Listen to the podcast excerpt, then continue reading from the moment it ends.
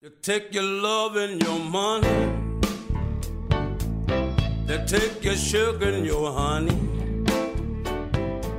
亲爱的听众朋友们，大家好，欢迎收听新一期的不拘一格。我是正在尝试摆烂的秦明。我是已经摆烂，并且还在说服秦明摆烂的 Sherry。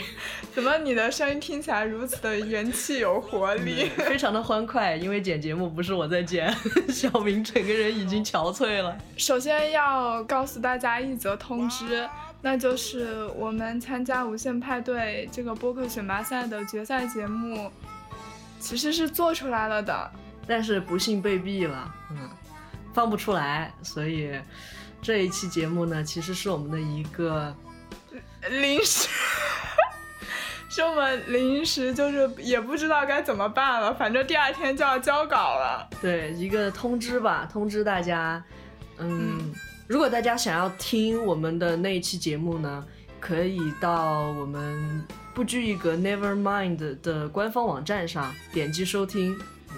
网址的链接可以在我们往期节目的 show notes 里面找到。或者是我们会贴在评论区的下方，大家可能需要去复制粘贴一下。好，那这期聊什么呢？这期节目我们就聊白与不白吧，那不是很显然吗？我们现在状态就已经摆了，但是 对，并不完全摆，因为就还在垂死挣扎。对，因为如果真的摆了，这期节目将会是陈皮老师来给大家通知说，那个不拘一格 Never Mind 的秦明 and Sherry 他们做不出崩溃节目，对，现在就是整个精神大崩溃嘛。是的。嗯但是我们又觉得这样其实挺对不起一直以来特别喜欢和支持我们的听众的，毕竟我们两个学生混一路混到了决赛，对，居然还拿了两轮直通票，我真是到现在我都没想通。对，感觉像有后台一样。对，是这绝对是节目组的黑幕。啊，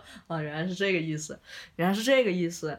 嗯，这样吧，我在朋友圈里面发几张性感自拍。我谢谢各位节目组的各位朋友们。性感自拍是可以说的吗？你你至少也要说发一发福利嘛，就是稍微隐晦一下好吗？隐藏一下你的目的。哎，是我们，呃这就是为什么我们节目被毙了，就这个原因，说话太直白，你知道吗？对，就是口无遮拦，哎，激情开麦。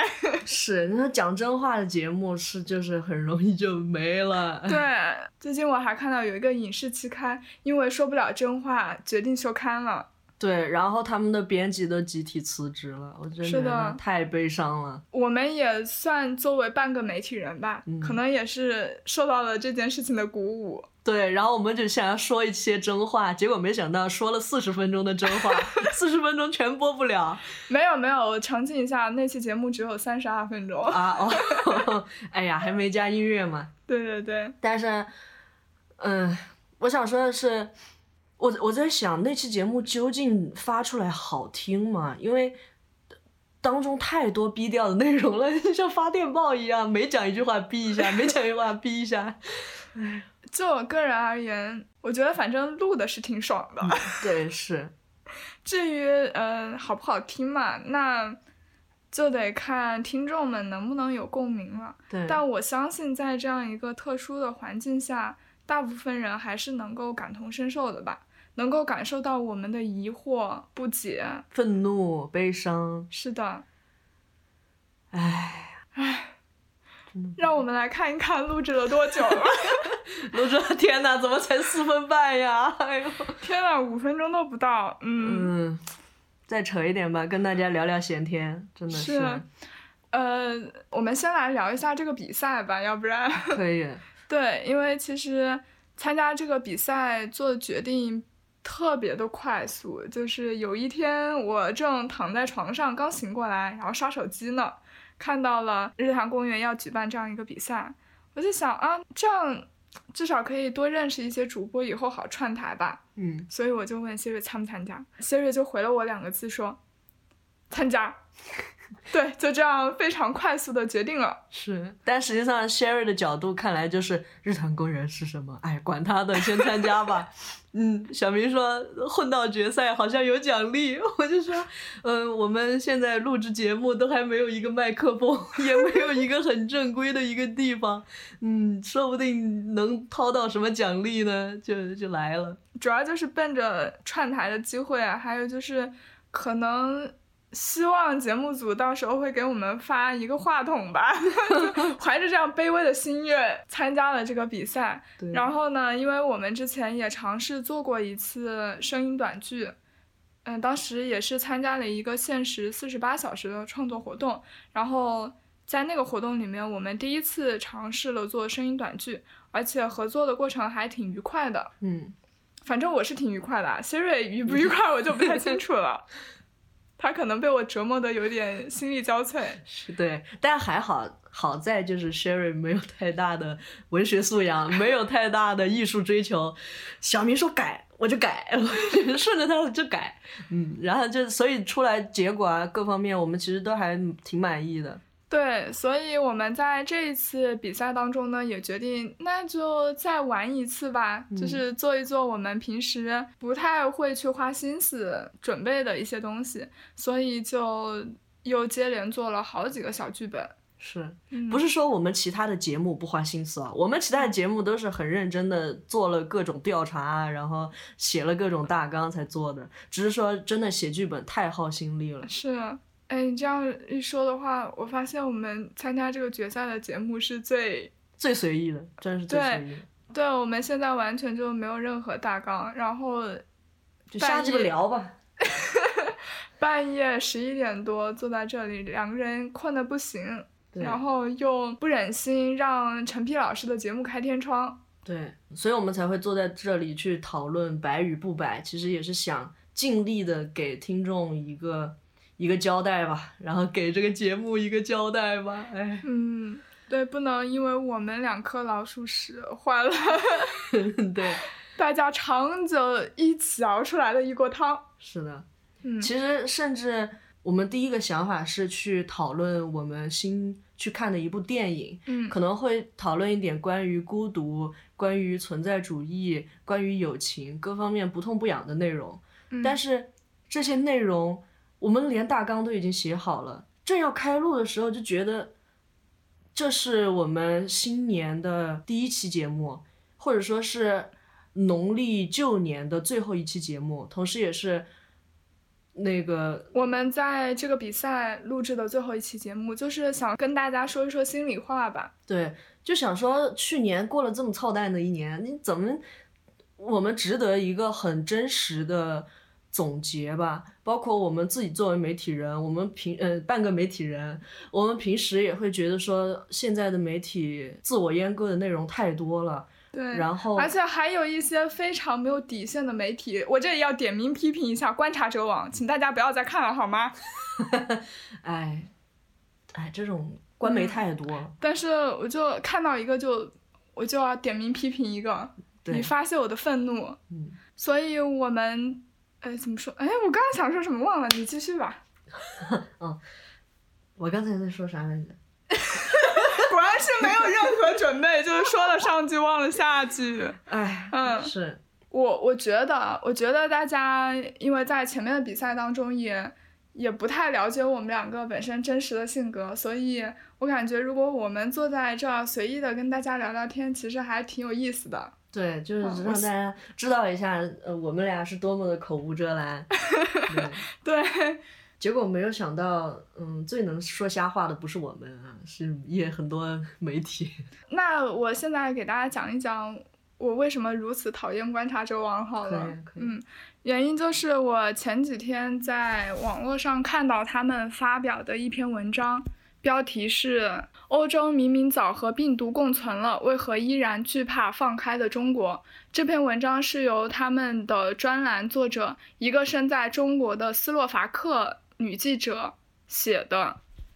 她在文章中首先用自己非常主观的角度去讲述了她眼中看到的疫情时代的生活。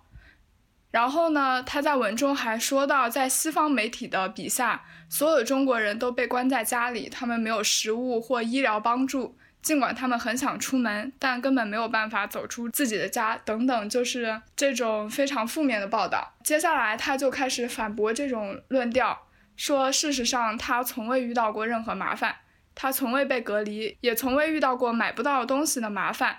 对于他来说，他在中国的新冠记忆可能和大多数中国人一样，充满了核酸检测和扫描场所码，但总体是平和安全的。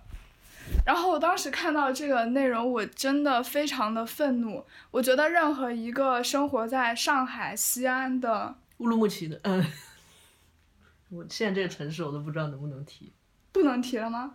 不知道。这几个城市的居民。一定也会和我一样感到非常的愤怒，原因呢就不用我们多说了。我觉得再说下去，这期节目也会被毙掉了。是，当时我就在想，你作为一个还比较大的媒体，你为什么要采用这种如此主观、片面的报道？而且这加深了大家对于西方媒体的一些刻板印象。当然，我们也不会单一的去相信所谓的西方媒体，他报道的中国人都生活在水深火热之中。但是你看事情总得实事求是，对，看全面嘛。你不能不能说你是十四亿分之一，然后你过得很好，所以十四剩下十四亿人都过得很好，这怎么可能呢？所以我们就非常的不理解，为什么有些人他会选择性的忽略其他人所经受的苦难。嗯。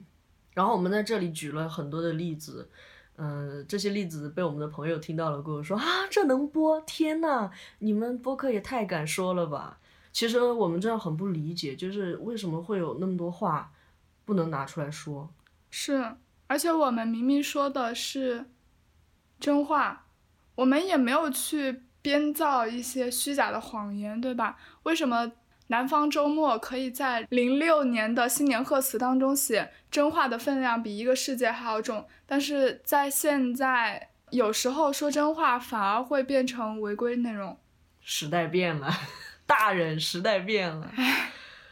然后在我把对观察者网的不满发到朋友圈之后呢，嗯，底下也有一条非常经典的留言，我想要分享给大家。有一个朋友他评论说：“你。”你觉得？没有，他说你不会相信西方媒体说的内容吧？对，反正就是一个非常阴阳怪气的言论。那这看了就很，这个世界不是非黑即白的，不是一就是二的，这不是一个二元论的世界。是的，其实，在网络上，我们时常会在评论区看到这种二极管言论。嗯，就是大家好像变得越来越极端了，就。我我我不理解，就是作为一个小屁民来说，平民来说，难道二极管言论是好的吗？我我我不理解，因为我觉得 OK，呃，当当领导的时候，那谁谁没有领导过呢？对吧？你听到阿谀奉承，确实是挺开心的。嗯，其实现在二极管言论也不行了，就是变成只能有一种声音了。如果只能有一种声音存在，那一定就是谎言。天哪。好的，我发现我们录着录着，然后内容又开始往又偏第一第一版的 内容方向靠近了。那我们现在还是拉回来一点点好了。是的，嗯，因为实际上，呃，其实我们在知道第一版录音过不了之后，我们又做了第二版。其实这个第二版的那个选题就就贴近于我们最开始的选题，就是去谈那个电影。但是因为那个电影它的背景是讲爱尔兰内战的嘛，所以讲到讲到呢，哎呀，又绕回去了。对，啊，聊的就非常的愤怒，愤怒当中又带着一些悲伤，一些悲伤当中又带着一些，完了完了，废了废了，第二版也不能用了。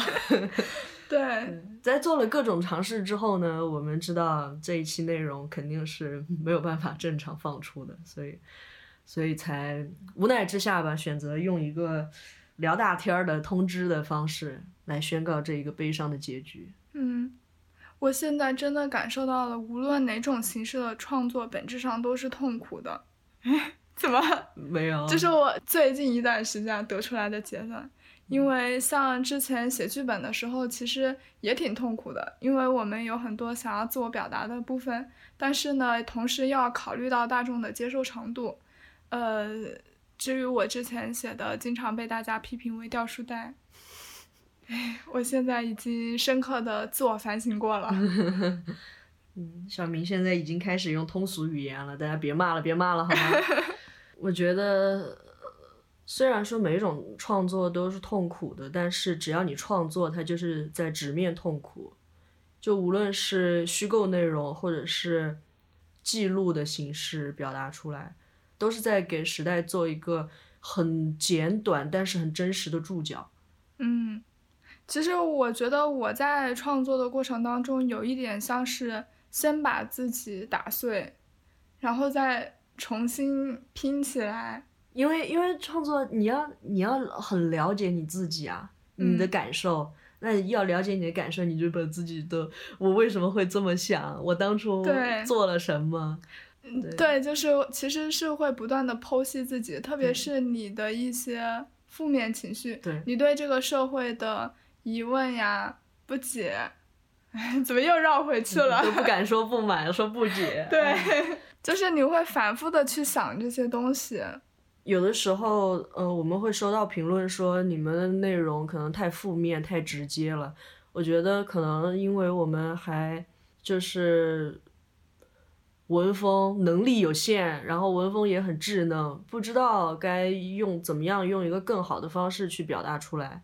可能看很多作家，他他写的内容非常的平实，或者其实是一些很幽默的一些内容。我们也很希望把一些痛苦的内容用幽默的方式表达出来，但是，嗯，目前哈，我觉得除了我能够幽默的 嘲讽着自己，更深的一些内容，我好像并不能够用更好的方式去让大家接受，就是可能能力还不够吧。你表达出来就是永远都是很锐利、很直接的。可是我不明白的是，什么时候直接尖锐的声音变成了一种不合时宜呢？为什么大家都要把自己锋利的一面藏起来？锋利的一面是一把快刀，刺痛的不是我们普通人吧？刺痛的是，唉刺痛的是，又聊回去了。对，就是我觉得我们两个人的状态可能还在处于摸索阶段，嗯所以我们去表达的方式有一些有一些简单粗暴，或者说是用很多长辈的话来讲，就是太年轻了。我觉得，嗯，有理想，有冲劲，它不是一件坏事。对，并不能够说呃太年轻了就能够呃一笔带过你现在变得很所谓的现实或者犬儒的一些想法。嗯，但老实说，我愿意去不断精进我的技术，比如说我学着如何更高明的讽刺，如何更好的、更接地气的表达，但是我不希望我的态度被改变。我希望过了十年之后，我还能用现在这样很勇敢、很直接的心态去表达我想要表达的东西。嗯，我觉得为你的这份勇敢喝彩。然后我都不知道我未来十年在哪干什么，还在不在？还在吧？我觉得，哎呀，难道你已经打算过了五年就离开我吗？然后这里其实也想要感谢一下 Siri，他在创作上面对我来说是一个非常重要的帮手。我我们常常能在讨论当中激发出很多灵感，然后它也能够帮助我使我的文本变得更容易被大家所接受。而且我实在是不擅长写特别感性的东西。我擅长写感性的东西也不是什么好事儿，就是发疯文学，琼瑶。我们其实，在创作中也会有很多争执什么的，但一般都是 Siri 来迁就我。嗯，感动吧，哭吧。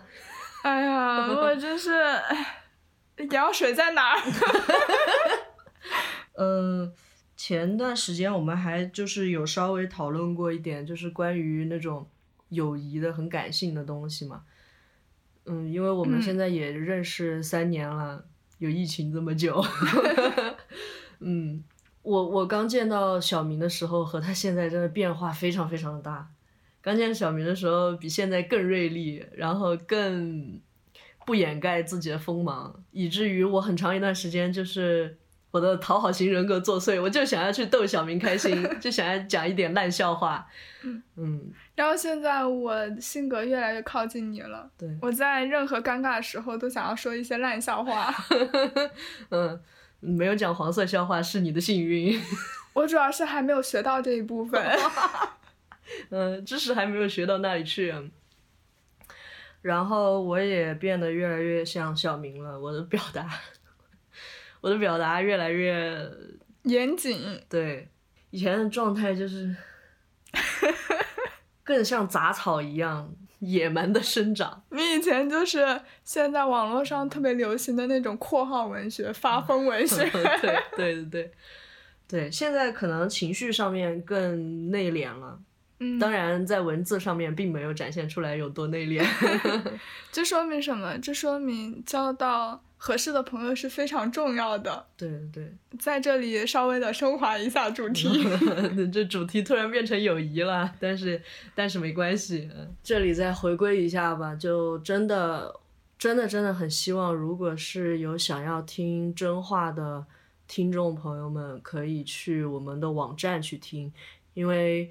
有的节目小宇宙已经听不到了，包括我们其实为了说真话是付出了一些代价的。毕竟 Podcast 大陆区已经被炸号了。对，然后我们的链接其实之前是在喜马拉雅上面做托管的，但是很多审核的内容都不通过，所以我们选择现在在 Type Log 上面做托管。嗯，对，然后每年还要给钱。唉。那个叫什么？没有投资，没有别人投资，没有收益，哎，对，就现在是倒贴钱做播客，倒贴钱说真话，真的。嗯，可能这就是我们所追寻的生活的意义吧。对，我们生活的意义可能就是倒贴钱吧。哭了。我本来想讲我上学期学的一门现代纪录片的课。嗯。什么？这些能播吗？哦哦，嗯，然后在这里恭喜一下小明，可能三月份要见到王斌了。是我们在那个，就是我跟我妈妈访谈的时候一开始提到的，就是说我们本来想要去访谈王斌，啊，对，然后没有机会，现在没想到小明终于有机会了。对我三月份就能够见到他了。王斌是一位中国的独立纪录片导演。他拍摄了很多竞技题材，嗯，他拍摄了很多，呃，五十年代到七十年代的一些事情，嗯嗯，但同时他也非常关注社会边缘人物，嗯，不过好像有点可惜的就是他的作品在国内应该是没法看到了，这么禁忌，不然呢？未尝不能说是一种遗憾。太多导演，太多好的作品都没有办法留在现在的国内，我觉得太可惜了。是，其实我之前有跟一个独立纪录片导演聊过，我觉得让我感到很矛盾的一件事情是，很多导演他拍那种纪录片，他的目的，他的受众其实针对的是华语观众，但是呢，又因为他的题材，他想表达的一些东西，导致他的作品。并不能很好的跟那些华语观众见面，反而是需要放到其他的一些网络环境当中。对，但这些网络环境呢，又大部分可能是外语环境，所以就没有办法。不是说这些人要去故意拍一些所谓的不好的内容，然后放给呃外籍人士去看。他主要是因为，哎，主要是因为放不出来，主要还是因为迫于无奈。对。然后可能也有也有人会问，为什么你要去记录这些负面的东西？嗯，关于这个问题呢，我其实在我们第一版的节目当中有解释过。不过如果有一些听众没有听过那个版本，那我还是在这里赘述一下。对，赘述一下，我们的记忆分为三个层次。第一个层次是交流记忆，这个是随着我们的谈话不断的。随时的产生的。但是这样的记忆它非常的不稳定，而且很容易被修改。有研究表明，它大概能存在八十年以后就会完全消失。如果我们把这些交流记忆通过各种各样的形式把它保留起来，那它慢慢的就会形成集体记忆。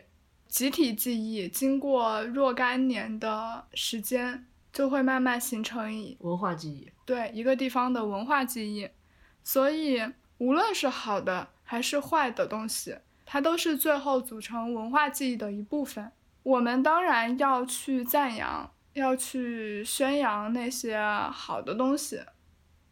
但是不好的东西，它是没有办法通过一些谎言或者各种各样抹除的手段。真的去消除它的，因为无论如何都会有蛛丝马迹留下来。然后当大家再去跟随这一条线，扯出背后的很大的一个故事的时候，你说这个时候再去惊讶，这个时候再去跟我们听到的所有的美好的宏大叙事做对比的时候，反而能够感到一种更大的背叛。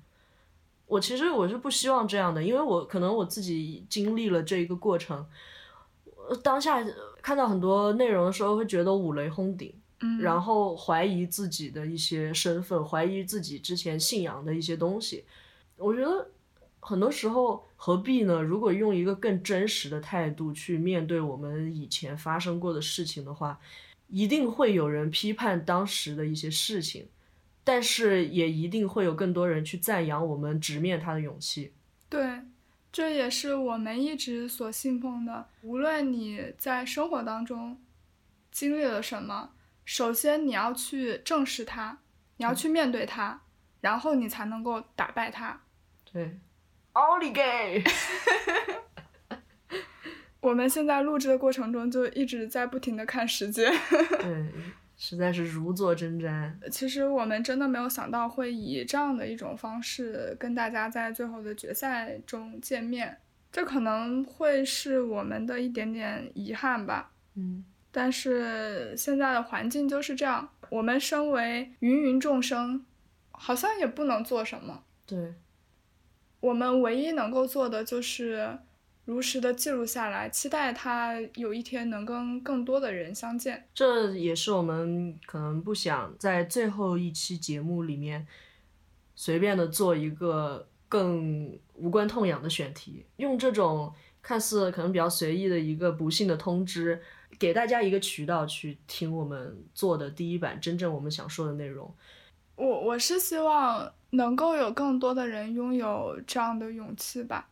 嗯，去表达自己，不要因为那一块红布就真的遮住自己的双眼，闭上自己的耳朵。那我们今天的节目就到这里吧。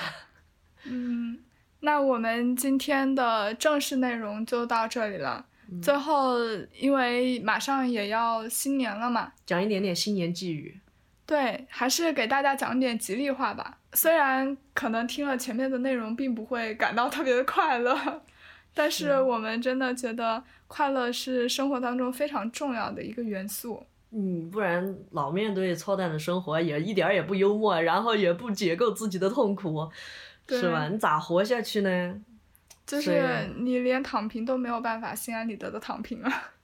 对呀，我们来讲点吉利话吧。我祝大家经过二零二二的淬炼。在二零二三年，有更坚强的心态去面对操蛋的生活。好的，你祝大家精神上的，那我就祝大家物质上的吧。我的祝福一直都很简单，我希望大家都能够暴富。嗯，对，发大财吧，发大财吧。是的，因为我们都知道现在的经济环境十分的不好。是。嗯，去年应该有很多人失业了，或者是正徘徊在失业的边缘。所以就希望大家新的一年能够摆脱财务困境吧，钱真是个好东西。现在突然想感叹了，对吧？是。没钱去。这话是能说的吗？但是，嗯，就我自己而言，我觉得没有，如果不是环境使然，真的没有人会愿意。谁不想待在自己熟悉的地方呢？是，那谁不想待在自己一直以来都引以为豪的地方呢？对，没错。那祝愿大家新的一年，我们一起说好了。好，祝所以愿大家 毫无默契。好，三二一，祝愿大家新的一年能够看到更多的真相，能够说更多的真话，然后能够有更有勇气吧。能够真诚的面对生活。因为世界要你去努力去考取功名，但是真诚才是最大本领。这哪来的土话呀？那个小飞机场里面的台那个歌词，哦什么土话？原来是歌词，对不起。嗯，我到时候会把这首歌贴在最后的。其实，你跟你妈妈对谈我的那期片尾，对，也是那首歌。好的，那感谢大家收听到这里，我们就来年再见啦，拜拜。應要繼續我路，拒絕命運邀請，或已到某个階段，應該順應天命，為你的到來而高興。想你應將得到眾多意義的垂青，想你會使我努力為這關